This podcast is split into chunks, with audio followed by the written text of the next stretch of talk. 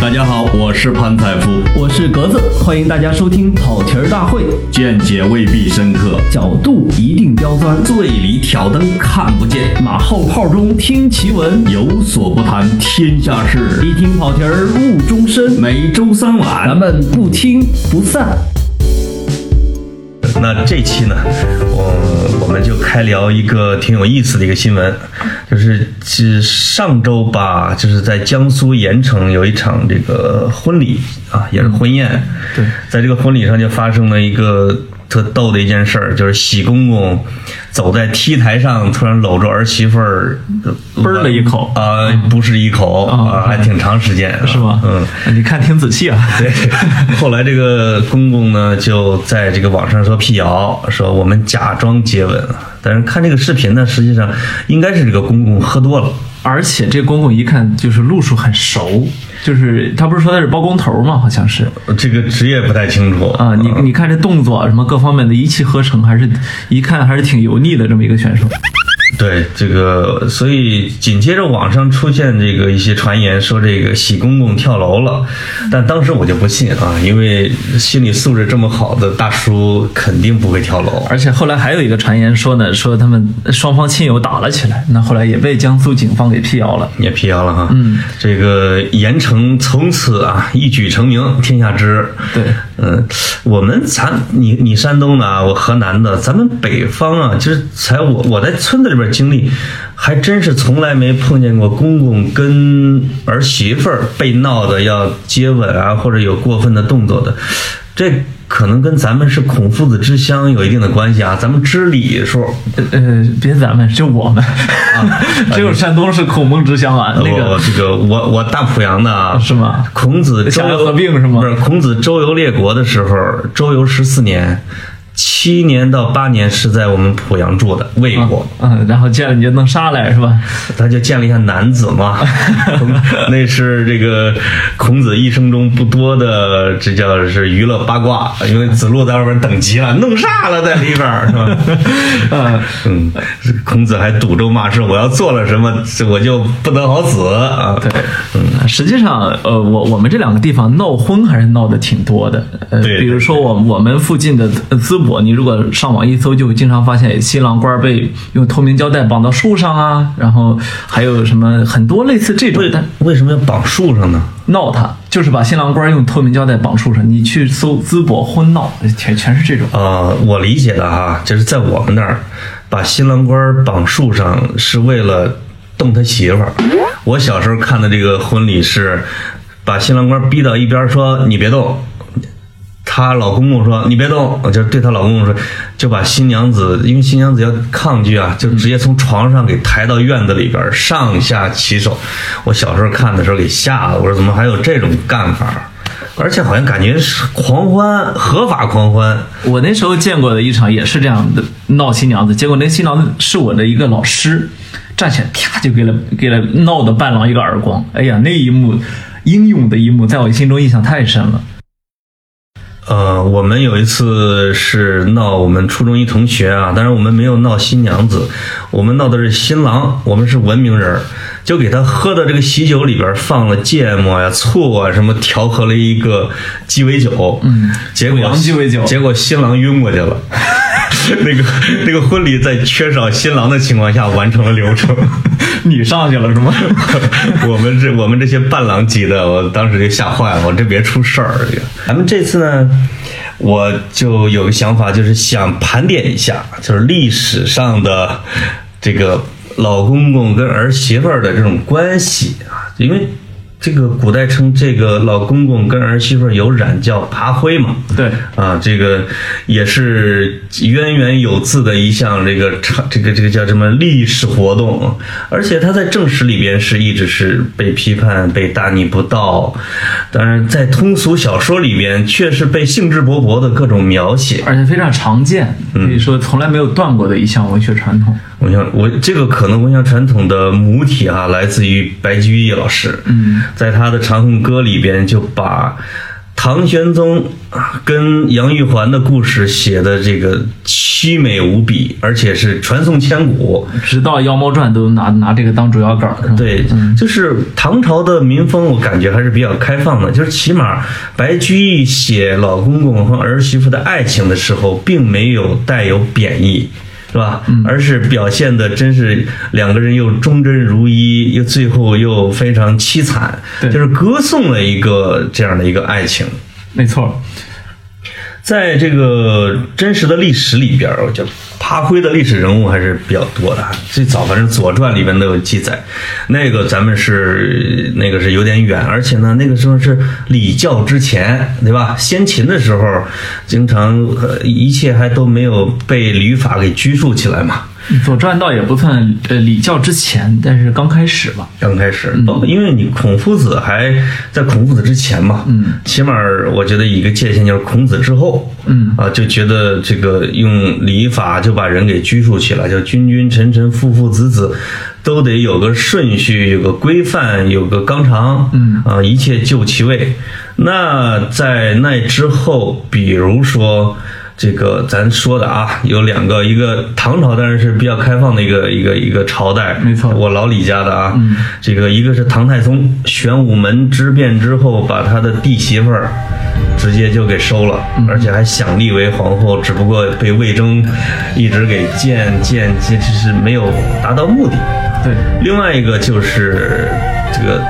这个唐明皇，对吧？没错，唐明皇的儿媳妇儿是杨玉环，这是正经的儿媳妇儿。嗯啊，但是也后人也有给他们辩解的，说这儿媳妇儿实际上没有真正过门儿，半路截胡， 啊，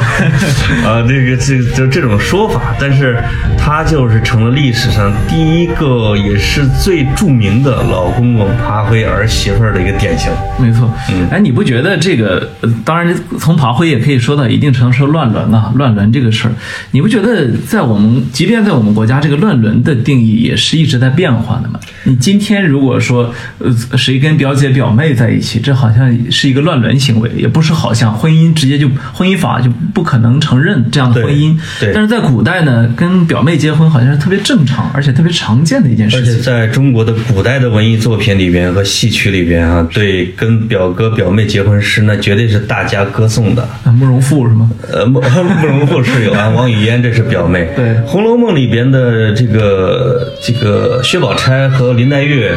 全都是贾宝玉的表妹，一个是姑表亲，一个是姨表亲。这两个表妹就是在古代的礼法里边是被鼓励的，因为你可以在小范围里边就能找到门当户对的人。对对吧？对嗯，但是它其实从血缘关系来说，从现代科学来看，它跟你的以同性的，比如堂妹什么之类的，是是一样远的。一个是父母母系，一个是父系，对都是实际上都是违反伦理学的，对吧？所以现代科学变成了我们伦理的一部分。对，那这个可能就跟呃历史的观念和科学的进步有关系。比如原始社会在早期的时候，其实亲兄妹有时候就会在一块儿，但后来它确实可能会生出怪胎来。人们慢慢的会悟到了，还是要同氏族，但是别自己太近的近亲。到后来就慢慢的发展成跟别的部落去这个轮换啊，就是轮流你娶我的，我娶你的。那但是我咱们看这个文学作品啊，或者历史里边，在游牧民族里边，比如汉朝的这个匈，这个叫什么匈奴，以及呃这个王昭君出使的时候，都是先嫁给老子单于，后来就嫁给儿子，但是肯定是没有这个血缘关系的儿子，就是因为她的她的丈夫是一个单于或者是可汗，他会有很多老婆。那她就会再嫁给她的下一代，就是她有她自己的合理性。比如说，她要保证这个母系氏族跟这个氏这跟这个父系氏族一直保持在一块儿，而不是分裂。对比如母系就走了，对以保持这个她的部落的力量的强大。对但我觉得就像你说的，这个伦理的变迁到那个时候。这个起码草原民族把这个老子儿子先后嫁，甚至有的是嫁好几任，都觉得是一件很正常的事，不违反什么。对，所以伦理实际上本身是个浮动很大的一个东西，就像文化本身也是浮动非常大。你像呃，也有人提到，在江浙有一些小一点的地方，甚至不光是说这个老公公亲儿媳妇儿。还有要把儿媳妇儿的这个初夜献给老公公的，甚至有说老公公在儿子面前演示如何行房的这种，对我们来说一听就觉得你说这个是很炸古裂，代还是现代？还真是有人认为呃说是现代，当然我们我完全是只是听了一耳朵啊，我没有觉任何得的证现据。在有点不太可能，但是听说过是在古代是有的啊，嗯就是有的是母亲帮闺女的，有的是父亲帮儿子的，嗯呃而且我记得看某某一个朝代的史书的时候，哪个朝代忘了，就是如果有朋自远方来，就是为了表达自己对朋友的真情厚谊，会让自己的老婆跟自己的朋友晚上去陪宿。啊，这个说也当时的人也不以为怪，就是可能就觉得这叫什么妻子如衣履啊，朋友如手足，让衣服陪一下手足也没什么。但现在这个时候，这是绝对不行。你我超出我们的伦理容忍底线的行为是，对，现在就成了朋友妻不可戏了啊。没错没错，嗯，呃包括小叔子和大伯子，咱们这个农村里边经常会有一句话叫“宁在小叔子腿上坐，不在大伯子门前过”是是什么意思呢？我啊呃，，我我明白，就是说啊，现在现也跟现在这女性的审美差不多，就是现在也也都越来越欣赏、喜欢年轻的、肉体比较新鲜的男性。那你这个啊像你这岁数，你这彭老个师彭老师，咱们聊点别的哈。这个不是从传统文化上这个这个，对，它是有各种的解读方法啊。咱刚才说的是这种历史上的，比如唐明皇啊，那还有就是唐太宗大伯子跟弟媳妇儿，没错，还有孝庄皇后跟多尔衮啊，这个就是属于跟小叔子跟嫂子。对，嗯当然我们就理解人家是满族嘛，对吧？满族他可能会有草原民族的那个习俗的遗存，所以他也不觉得有什么问题。但是在中国的正史和史书里边。往往会把游牧民族这个，这就是夷啊，这就是敌啊，这就是蛮啊，就觉得他们非人类。呃，这个差敌夷蛮差别还是挺大的。那对它，因为它位置不太一样，但是在我们的史书里面，经常会把他们觉得非我族类，其心必异，因为连这事儿都干得出来。嗯，所以那时候宫女如果真是给嫁到这个草原上去，我觉得一定哭的是挺惨的，因为她觉得就去了一个跟不一个物种一样的地方。呃，人人一方面呢是一个基因决定了他的肉肉体，另外一方面呢，文化基因传递还是很严重的。如果是被文化基因被挑战了，会非常非常难过。呃，这个小说呢，往往是历史的一个镜子，咱们经常说。没错，就就是中国的四大名著里边呀、包括一些很有名的小说里边，就是尤其是明朝和明朝以后人写的，大量的出现了这种扒灰叔嫂这样的一种现象。刚才咱们说有点像这个白居易开创的一代文风哈、那我读《水浒》啊，《金瓶梅》，包括《红楼梦》里边的时候，也有很多这种扒灰的，而且也成了这个读者的就是叫研究热点。嗯，实际上你刚才说的呢是非常。呃，晚近的一种文学传统，就是在此之前呢，中国的文学是一个面目非常冷峻的这么一种文学，然后很少具有生活中的那种温暖。但是从《金瓶梅》呃，那我我我一直认为《金瓶梅》是中国文学史上一座高峰啊，我们可以找个时间聊一次。《金瓶梅》这本书里呢，它就开始体现出了我们生活中的市井的这种温暖、这种色彩。对，所以爬灰作为一种现象出现就非常非常正常。就是可能还有一个原因，因为我这两天在看有一个学者叫王学泰老师写的《游民文化与中国社会》，嗯，他说从宋以后正正式的出现了这种正经的这个游民文化，游民文化就是脱离了土地的，存在于城市的，而且在江湖之间流动的，嗯，他们奉行的这一套跟中国的官方完全不同的一套礼仪、价值观，甚至是伦理纲常，嗯，啊，就是他讲究义是吧？他讲究，而且讲究利益，他不会为了他不讲究名节，嗯，所以在大量的民间的说唱艺人和什么瓦肆里面表演的节目里边，是什么开心说什么啊。你是 说二人转吗？呃，二人转有可能古代也有二人转啊，对对嗯有特别多的。所以那个包括你看《金瓶梅》，它的作者也是明朝的，嗯，它的包括《水浒》的作者也是，啊、那这个曹雪芹更是清朝的，就是他们说是往往是这种游民里边的知识分子写的小说，是这是这些部，因为。特别高端的知识分子，他把这个是视为一个很低端的一个活儿，他不屑于干。包括写，他也是隐姓埋名，所以有人说《金瓶梅》是谁王世贞写的，是吧？就呃，这呃，迄今为止呢，《金瓶梅》的作者确实还没有定论，而且呢，我比较同意我一我一个学术女生啊，田田小飞，呃哈佛、哈佛大学语文所安的夫人，嗯，呃，她呢，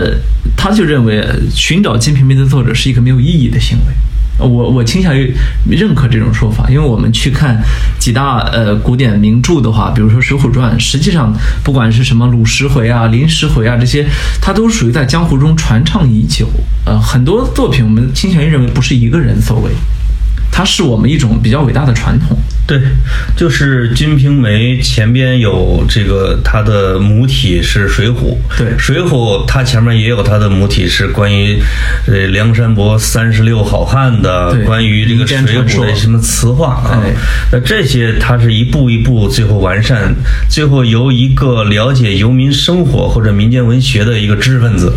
给他来来了个定大一稿统吧，对嗯对吧？给他一个定稿，并且把这个艺术水准提升了一下，但他是不能把整个这个体系演变体系里边的价值观给最后搬回来的。那他搬不回来。对，它一定表现的是民间的价值观，嗯啊，所以，呃，这这个其实很有意思，就在于你刚才说到这个，有一些知识分子，即使他写了，可能他也羞于承认这个事儿。嗯我觉得我们国家的文学也有一个很有意思的传统，就是一方面呢，我们民间文学实际上非常发达，比如比如说我们的《诗经》是吧，写多好，然后。另一方面呢，我们又特别的强调一个正统或者道统的这个传递，对甚至呢，一度我们宋宋人写词还都是这作为诗余，对吧？嗯他主业还是写诗，结果到我们后来一统计一发现，哎，你你们这整个朝代写诗好像都一般啊，格写词子厉 害。跑题跑得好啊， 让我们回到爬灰哦，回到爬 灰让我们 回到爬灰啊啊，，说《金瓶梅》的爬灰吧。对，在爬灰界最有名的一个金句儿啊，是这个交大说的，《红楼梦》里边的。嗯对呃，交大反正有一次，反正晚上就是有有人让他晚上去送一个主子，他就不爱去，然后有人批评，结果他就急了，说这个就是这个爬灰的爬灰，养小叔子的养小叔子，我什么不知道，什么就开始控诉这个宁宁国府里边的，当然说贾珍跟秦可卿。对啊，这个就养小叔子的养小叔子，爬灰的爬灰，这个就成了最有名的一句话。没错啊嗯，那《红楼梦》这种特别高端的院子啊，里边都有这种。它实际上，因为《红楼梦》又有它的文学母体，就是《金瓶梅》，这个是大家这个公认的学学者就是经常分析的。公认的那《金瓶梅》里边的爬灰可就更多了，那可不因为嗯因为西门庆，就是你有人把西门庆的各种这个这叫跟他好过的那些女的辈分给列了一遍，发现太多都是什么干闺女啊，或者矮一辈儿啊什么之类的啊而，且他会主动的出击，即便在年龄上他也不挑。不挑年龄啊上，你看他林林林太太是吧？那那个都什么岁数了？然后他觉得人家风韵犹存。然后有些时候呢，最关键的是，他跟林太太好了以后，他还想把林太太儿媳妇儿给搞定。没错，啊，就是他跟他他有一个他体验比较好的，像王六，王六是他的一个，实际上是他的一个伙计的媳妇儿。对这王六是一个不简单的人物啊，王六是跟自己的小叔子偷情的时候，嗯，被那个地痞流氓啊，因为地痞流氓是求爱未遂，嗯，就给冲到房间里，把俩人给拽出来游街，嗯，这个时候这个特别精彩的一幕就发生了，就有一个姓陶的老头说，这小叔和要嫂子的如果见。县官、叔嫂通奸，两个都是绞罪，就是绞刑。没错，这旁边这人一看见这老头儿，就说了：“ 说您这一连娶了三个儿媳妇儿，三个都被您扒灰了，您好意思这是讲什么罪啊？” 这老头儿就低着头就走了，就娶了三个儿子啊，他能够把三个儿媳妇娶儿了三个儿子，对，呃这个有仨儿子哎呀啊，能够跟三个儿媳妇都爬灰，这哥们儿也是爬灰界的这种大师级人物。而且是兔子只吃窝边草的这么一个。对，就是嗯也因为《金瓶梅》表现的就是你们山东啊，这哎，不一定林哦清啊，呃，是《金瓶梅》的地点迄今没并没有定论，但而但是且呢嗯是山东和安徽在抢金莲故里。对，呃但是呢，就通过起码就很多学者，包括格非，包括咱们自己，能看到里边有很多的术语啊、常用语都是山东、河南那一带的。你往南，还有人说是江苏的呢，也有人说安徽的，包括格有点非太，往格南非了在《雪影露丝》里面也专门的去谈过，但他认为看不出来是哪儿，呃，但是我啊，那咱俩看的是一本书吗？是一本 书，哎是一本书你啊可以重新再翻译一下。格非啊曾经正儿八经的分析过这个问题。我觉得你不要往外拒绝啊！哎你们山东就把《金瓶梅》收了，多好！我们是很很想收我的，去但问临题清是那时候还有《金瓶梅》主体公园呢。嗯 啊，我有一次在安徽看那个高速公路上还写着什么“金莲故里”， 这金莲故里 啊，对对，都是抢这个。对，这是这是古代的啊，就是那近代的，不不也不能叫近代的，就是陈忠实老师写的《白鹿白鹿原》原这也是史诗级的小说啊，所以说也表现了中国，比如说百年来的历史风云。没错 里边儿因为有很多读者是把这个。废都和白鹿原当皇书看的，嗯这个白鹿原里边也讲了很多的，也也不能很多，里边有一个陆子霖，对，嗯这个男主角之二，他呢，他一个是跟自己侄媳妇儿，就是小小娥嘛，娥嗯小娥的，因为小娥的丈夫叫黑娃，黑娃是这个这个叫姓陆啊，实际上是姓陆，陆叫陆兆谦啊，对这是他的学名，这给起了一个大名嘛，对没上过学，从辈分上是跟陆子霖是叔侄，嗯，就是陆子霖就把自己的侄儿媳妇儿啊等于说给给给占了。同时还有呢，这个书里边还有这个他儿媳妇儿，嗯，就是也可能这个作者呀，把自己的爱都投给了白家啊，把自己的讽刺都投给了陆家。嗯，这个他的儿子呢，因为陆子霖的儿子是出去闹革命去了，嗯，儿媳妇儿自己在家啊，就是就发生了这个跟爬灰有关的这种事情，结果儿媳妇儿最后自己也自杀了啊，这样的一个情况。就是你咱们通过这些比较主要的文学作品里边儿，就能大家对这个爬灰现象呢。啊，既有这种，当然有痛斥了，从道德上肯定是批判的，没错但是特别又挺有兴致的去描写这样的一个现象，我觉得还挺有意思的。这些事儿发生在别人家都觉得挺逗的，嗯发生自个儿家就受不了。这是这个，我觉得是是属于伦理。呃，对，就是看别人的就觉得特别可乐哈、对对。呃，李安不是说过一句话，就是在他的一个电影叫《喜宴》喜宴啊嗯，这个喜宴其实我觉得是高级版本的江苏盐城啊，嗯这个因为他在这个在电影《喜宴》里面表现出了也很多中国特色的东西。对，而且在电影里边有一句台词，就是说，这都是中国这个五千年压性压抑的结果。嗯嗯，就是包括咱们前而面且这句话是他自己客串出演的，嗯，就是直接在电影里点题儿，嗯对，啊，是导演本人点题。呃，就他就唯恐别人读不懂他的电 影，有可能啊，他在读这种性压抑，嗯就读咱们的这个古代的文学，嗯，《白鹿原》，包括读这个，包括这个江苏盐城的这个喜公公儿媳妇儿，嗯，我觉得综合来看，也都逃不脱这一句话。是性压抑的一个结果，嗯、就是越是在正经的文学里边，啊因为中国的正经文学只有史和诗歌，对吧？小说是被认为一个下里巴人的一个东西，嗯，还是有非常好的散文和杂文传统的。啊，散文是算一个，这是有的。那在这个民间的文学里边和小说里边，那往往着重描述的就是面儿上人不太说的啊，这就是有点像潜规则或者潜文一样的。实际上就是我们历史书上说的那段儿，就是我们所谓资本主义萌芽之后，呃，这那个所谓的民晚明嘛，之后啊，你会看文学作品里面越来越多的这样的东西，比如说冯梦龙的《三言二拍》里面，呃，到处都是，即便今天我们还是觉得有有点儿过分开放的一些故对事，，嗯，对，即使到近代啊，你比如说，咱们讲京派文学和海派文学，对京派文学呢死活瞧不上海派文学，没错这个京派就包括这个，这呃我想想叫京派郁达夫啊、鲁迅啊、沈从文啊，这可能叫就是正经的是在。故都这边啊，创作文学的，而且但但是鲁迅人家五四派啊，鲁迅人家还是从浙江进口过来，还还出过出过留过学、出过海的这么一个文人，鲁迅是我觉得在这方面的成见是比较少的、啊，对对但是对于上海的这个鸳鸯蝴蝶派呀、嗯张恨水呀、这些的，给他们批判的可不轻，因为尤其是那是看左不派上文学来批评他们的啊。那个实际上上海的这个通俗文学，包括武侠小说，包括啼笑姻缘这种市民小说，嗯，它就是市民文化繁荣的一个结果。嗯，呃，包括上海的那个青楼女的，就是叫什么花魁啊，大评比，对包括这种报纸连载的市井小说，它跟中国的通俗的文学是一样的。我觉得，就是你一定是城市繁荣了，市民阶层繁荣了，他们需要消遣啊，他们不关心这个国家的命运，但他是关心这个消遣的一个文学。所以你看